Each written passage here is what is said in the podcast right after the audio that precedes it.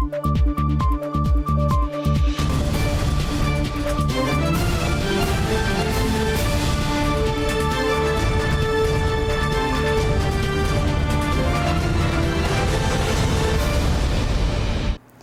键时刻带您迅速掌握潮流趋势，欢迎您收看《财经趋势四点零》，我是赵廷玉。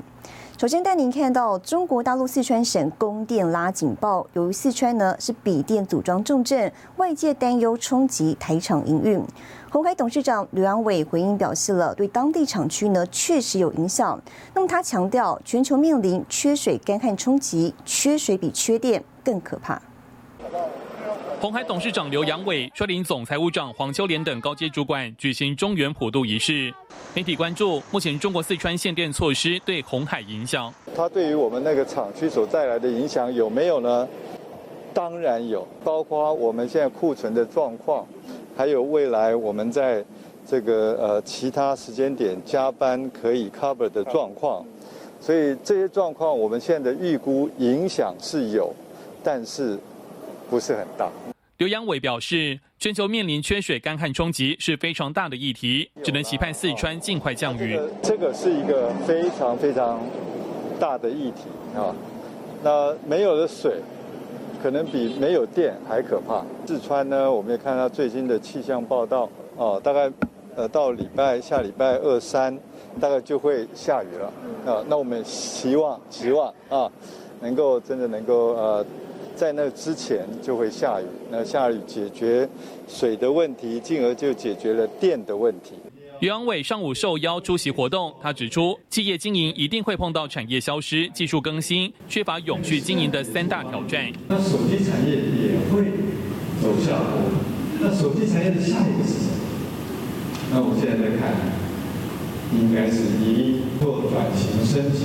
那从三点零，呃，我们目标是三大未来产业：电动车、数位健康以及机器。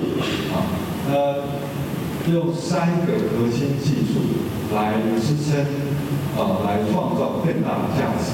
刘阳伟也透露，将成立 ESG 绿能基金，预计规模约台币几十亿元，携手供应链推动落实 ESG。除了跟一同购买绿电外，也投资电站、再生能源等领域，与供应商在洁净能源相互合作。新唐亚太电视综合报道。后，面板大厂群创呢，本周举行法说会，释出最新营运展望。虽然下周第三季出货量，但是看好价格在产品组合调整之下呢，渴望持稳。另外，近期四川限电也有助于面板产业供需趋于和缓，消息呢是激励台湾面板双虎的股价。第二季整体的税前呃净利净损是达到四点四个 billion。呃，大概四十三亿八左右，这个是一个亏损的状况，当然呃不是很满意。面板大厂群创第二季营运转亏，税后亏损四十七点四一亿元，每股亏损零点四五元。中捷连七季获利，创下近八季低点，上半年也同步转亏，税后亏损二十八点五亿元，每股亏损零点二七元。群创指出，电视价格低于现金水位，四十五寸以上的大尺寸电视受通膨及俄乌战争影响，需求急剧萎缩，笔电的量价也呈现趋缓。市场的这个状况。呃，的确，库存的去化比想象中的来的迟缓，所以我们会呃在视这个状况往下调节产能七成左右，甚至有可能往下再到嗯呃五成。近期全球各地都出现高温干旱，造成电力供应吃紧。中国四川就发出限电令，中国面板厂京东方、汇科等都受到波及。而台湾面板双虎群创、友达在四川都没有设厂。市场分析，台厂将有望受惠。总经理杨柱祥表示，四川重庆就有八座五代现场，当地政府把面板产业列入白名单，但仅供百分之三十的电力。就我们对行业的了解，这样仅能对。Clean Room 维持住必要的运作，生产是没有办法进行的。按照这样的状况，大约有三到呃三点六 percent 到五 percent 的供给减少，约当于三十二寸每个月二到三个米的量。那么也就是供给呃呃趋于呃和缓。如果这样的话，或许在呃第四季度就有可能会。呃看到有略幅的回升。呃，Chinese New Year 之后比较，嗯，我们觉得呃会更更加的一个明确。我们对于长线呃是乐观的一个主要原因。群创表示，通膨以及九月气温的状况如果好转，今年底到明年初，面板业将有望迎接好的开始。新唐尔亚太电视陈慧模、李晶晶，台湾台北报道。后，美国晶片跟科技法案生效之后呢，美国宣布十五号开始进行四项新技术的出口管制，其中呢，三纳米以下电子设计自动化软体禁令，预计将限制中国厂商研制先进晶片的能力。在美国商务部工业与安全局官网白底黑字写道：“对先进半导体和天然气实施新管控，当中三纳米以下电子设计自动化 EDA 软体禁令受到关注。分析师认为，中国晶圆代工和 IC 设计厂的先进技术仍落后，短期内不会有太大影响，但长期来看恐将受到冲击。”对于未来二十年次世代的一个市场的研发的话，他们则是因因此会受到相当大的一个局限，甚至是说可以被掐住咽喉这样子的比喻来说也并不为过。在未来的二十年的新兴的人工智慧、核心运算以及六 G 的相关的领域当中的话，因为 EDA 还有原料上面的限制，他们将没有办法跨入这一个相关的一个。市场领域，EDA 被称作是晶片之母，是开发验证三纳米以下 GAA 架构的关键。应用领域遍及军事和航太。而目前全球的 EDA 主要由美国的新思科技、凯登电子和西门子制造，全球市占率高达百分之七十七点七，无疑是限制中国厂商迈向三纳米以下先进制程。分析认为，长期来看，台厂有望受惠。长期的话，应该台积电在这个部分的话，可能在先进制程的掌握上面，可以呃直接在中国大陆的市场及相关的其他世界的代工当中，可以获得更好的机会及更大的商机。而全目前的国内的一线 IC 设计厂商上面来看的话，恐怕是最直接的受益者就是呃制作。呃，手机芯片的联发科。尽管美国宣布的新禁令没有直指中国，但无疑牢牢掐住中国半导体发展的咽喉。新唐人亚太电视成为魔兆庭率台湾台北采访报道，带您看到这一周的财经趋势短波。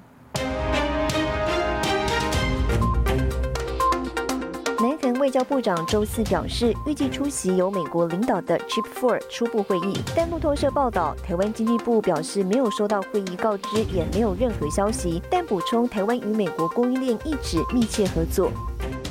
中国四川省六十年来最强热浪，高温加上旱象，导致水利发电厂水位不足，进一步加剧供电压力。英特尔在四川成都的两间工厂已经因为限电暂时停产。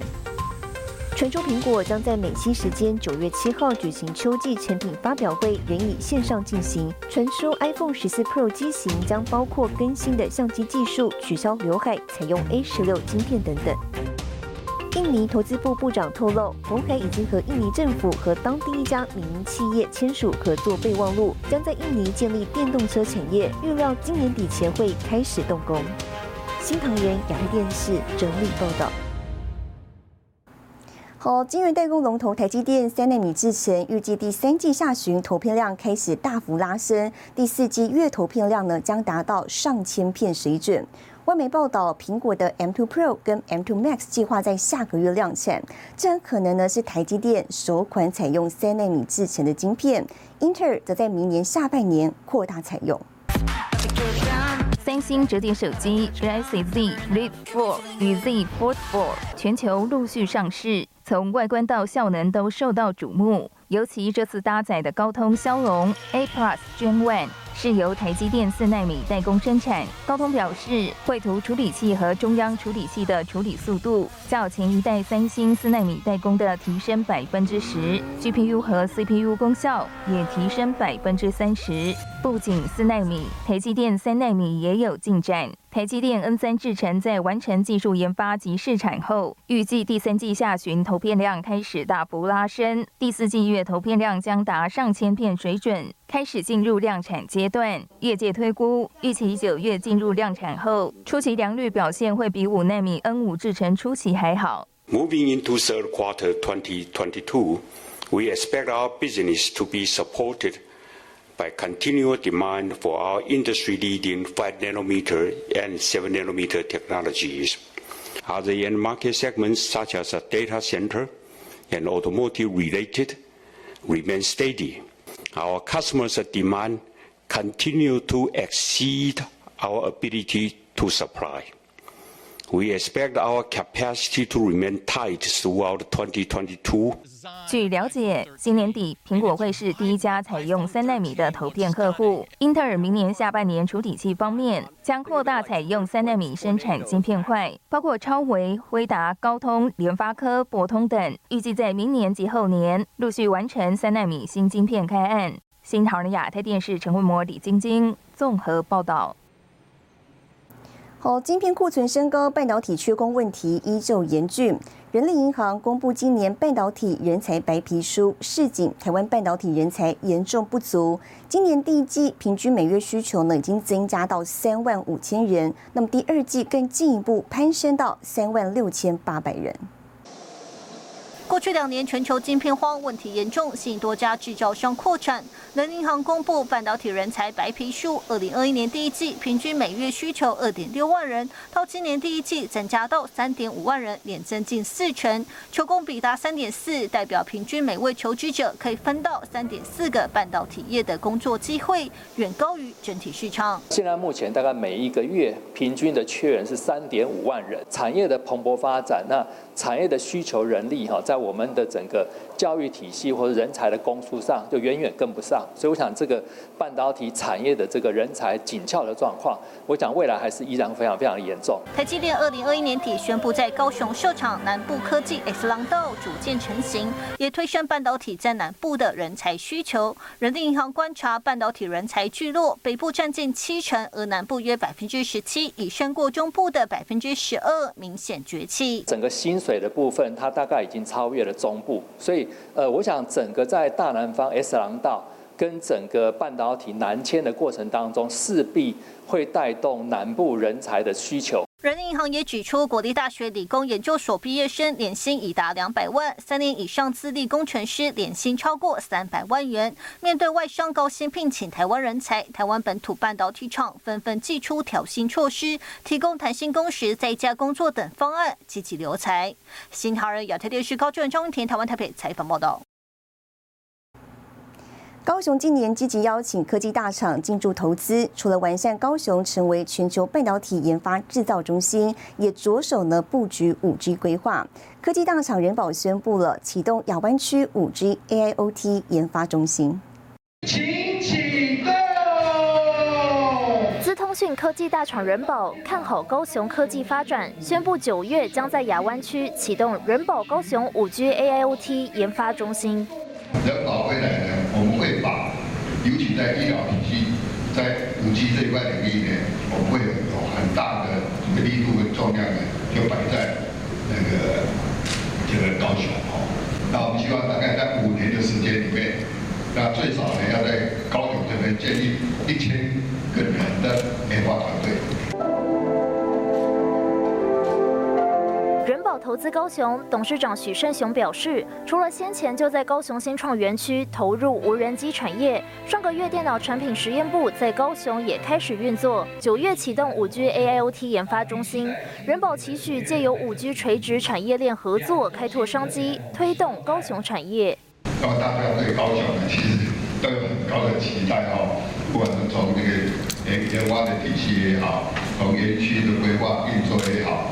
那么都可以让很多很多的企业感受到，他到这一块土地上面呢，来投资、来经营、来来耕耘呢，其实会产生很大的能量跟效益。哦，台湾未来定位，啊，要走向一个制造业为主，大概是越来越困难，难度越来越高，啊，挑战越来越多。所以以软体啊，以这种呃这种呃应用的服务啊为主的。研发为主的基地是未来的从制造业转型，高雄大动作争取科技大厂投资。先前晶圆代工龙头台积电南子产业园区八月初开始动土，建立南部半导体 S 廊带。同时集合了美商英特格、德商默克、日月光等大厂进驻高雄，完善上下游产业链，打造全球半导体研发与制造中心。而高雄同时布局五 G，盼能建构最好的应用服务基地。新唐亚太电视李娟荣、高建伦、曾新敏，台湾高雄采访报道。我现在手机呢也可以连上卫星网络，研发科测试晶片成为全球首例。更详细的新闻内容，休息一下，马上回来。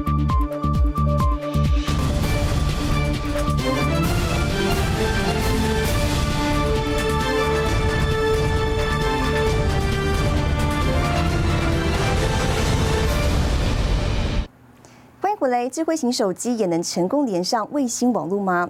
联发科五 G 技术传捷报抢进太空领域。日前搭载联发科具有卫星通讯功能的测试晶片，在实验室连线测试成功，是五 G 手机呢首次支援非地面网络的双向资料传输，创下全球首例。在偏远地区打开 5G 手机，发现无法通话跟传讯息。联发科这回给出解决方案，让智慧型手机也能连上卫星网络。日前搭载联发科具有卫星通讯功能的测试晶片，在实验室连线测试成功，是五 G 手机首次支援非地面网络的双向资料传输，成为全球首例。未来如果说呃手机可以作为这个连接卫星通讯的载具的话，那势必是会让这个整个呃卫星通讯网络的这个市场的一个需求明显的打开，呃未来的一个通讯市场可能更加的一个蓬勃发展。五 G NTN 卫星网络提供更完整的全球覆盖功能，加速五 G 网络地面跟卫星的整合。手机用户不需要新增配件，渴望实现一机双网。未来一旦商用化，台厂将喜迎商机。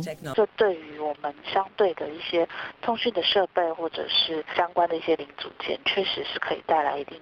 程度的一个市场的一个商机，就是还是要看说这个整个进入到商用化阶段之后，是不是能够成功的打开市场。那这个就要看整个生态系是不是都能够呃建构起来。联发科成功抢进太空领域，扩大五 G 连接服务的可用性，特别是在通讯、交通、物联网等关键领域，渴望支援更多的应用场景跟新形态业务发展。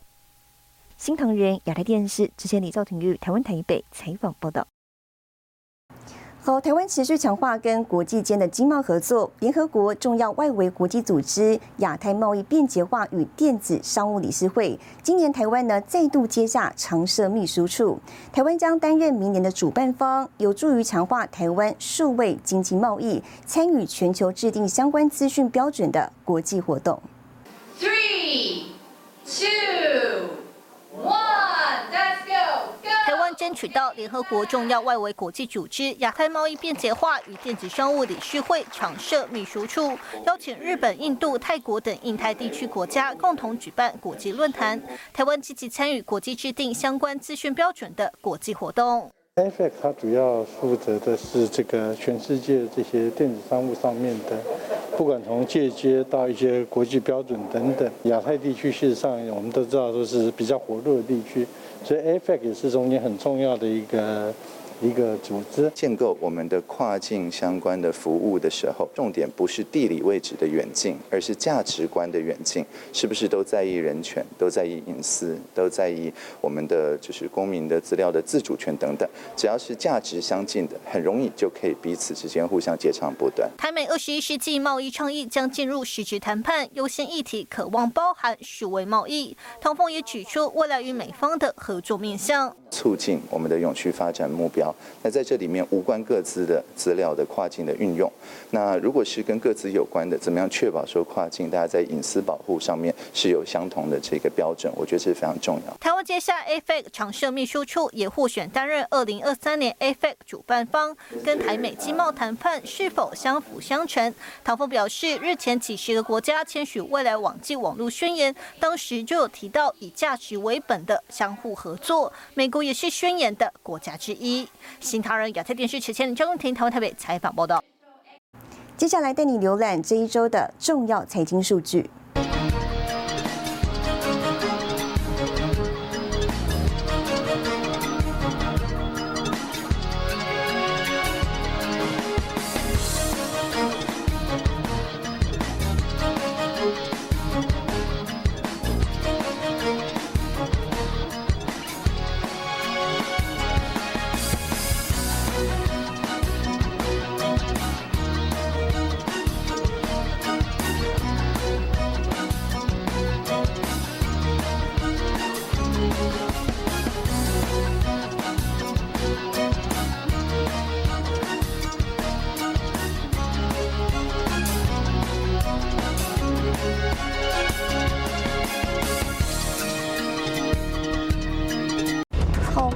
失能性听损人口资源就近助听器、辅听器要怎么选？我们为您采访专家，详细内容我们马上回来。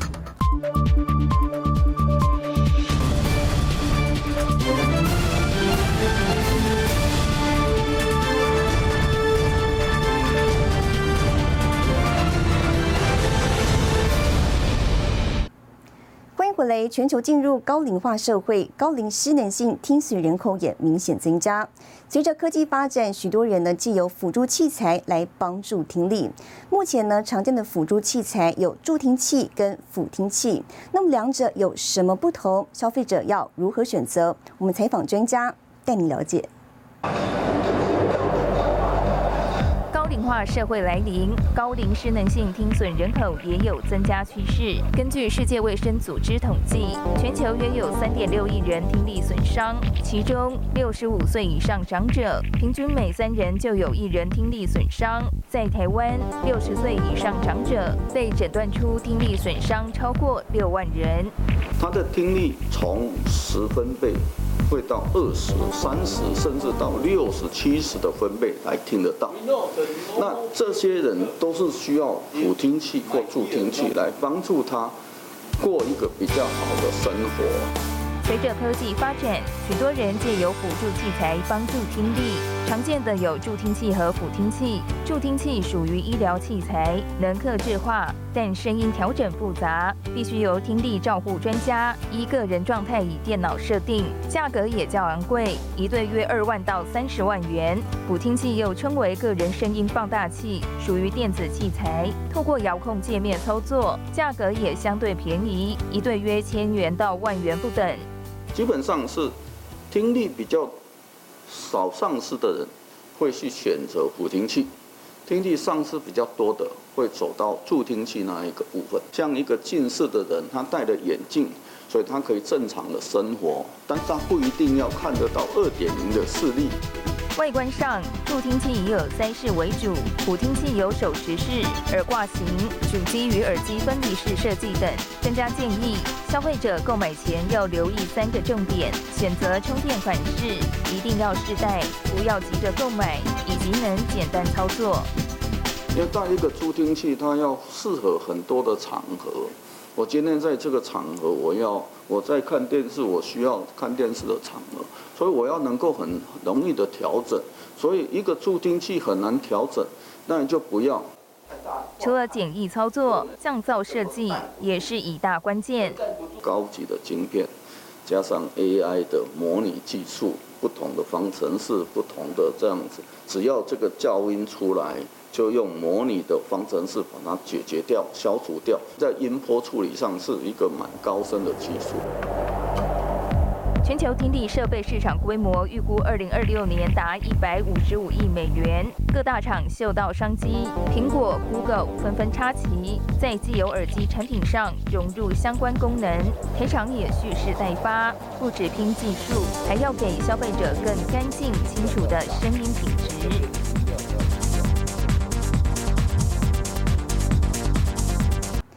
您看到下周有哪些重要的财经活动。八月二十四号，美国公布耐用品订单月率。八月二十四号，NVIDIA 发布财报。八月二十五号，台经院公布八月份景气动向调查报告。八月二十五号，美国、德国发布 GDP。